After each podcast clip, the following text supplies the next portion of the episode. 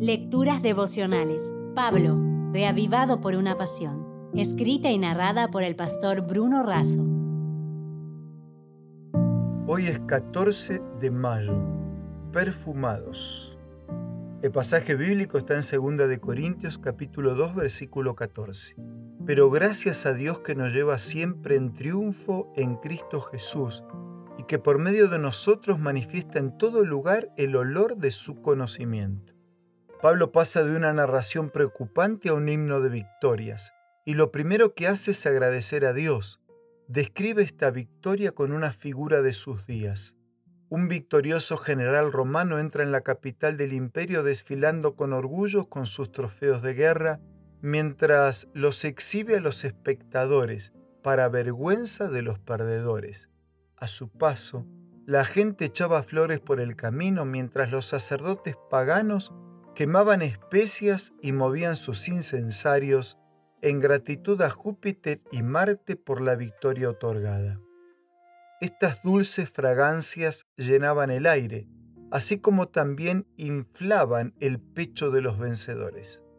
Adelante desfilaba el grupo de los perdonados, seguido por los condenados, los perdonados se transformaban después en servidores del imperio.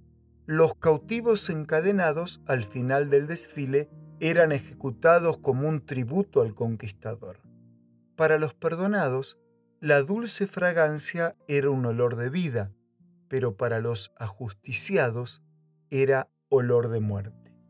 Para Pablo, Dios es el comandante que lo lleva de la cautividad y la muerte a la liberación y la vida, el apóstol describe el olor de esta ofrenda con las mismas palabras utilizadas en el Antiguo Testamento, fragancia y aroma que caracterizaban los sacrificios ofrecidos a Dios. Ese cautivo perdonado y liberado por la gracia de Dios se compromete a vivir y a servir a su comandante a fin de esparcir por doquier la fragancia de las buenas nuevas de Cristo, el grato o buen olor de su conocimiento. Así, este conocimiento no es solo saber, incluye amar, servir y obedecer, exhalando una fragancia que penetra todo lugar y llega a todas las personas, todo el tiempo de vida hasta la misma muerte. Cuando Policarpo fue quemado en la hoguera, se dice que al quemarse desprendía un olor fragante y agradable, porque el fiel vive y muere perfumando y testificando.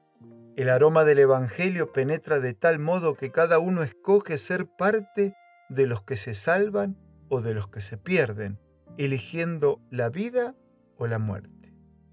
Tengo tres preguntas para hacerte. ¿Qué fragancia exhala nuestro carácter? ¿Contaminamos o perfumamos? ¿Dispersamos o atraemos? Elena de Huay nos recuerda y desafía. En el don incomparable de su Hijo, ha rodeado Dios al mundo entero en una atmósfera de gracia tan real como el aire que circula en derredor del globo. Todos los que quisieren respirar esta atmósfera vivificante vivirán y crecerán hasta la estatura de hombres y mujeres en Cristo Jesús. Si desea obtener más materiales como este, ingrese a editorialaces.com.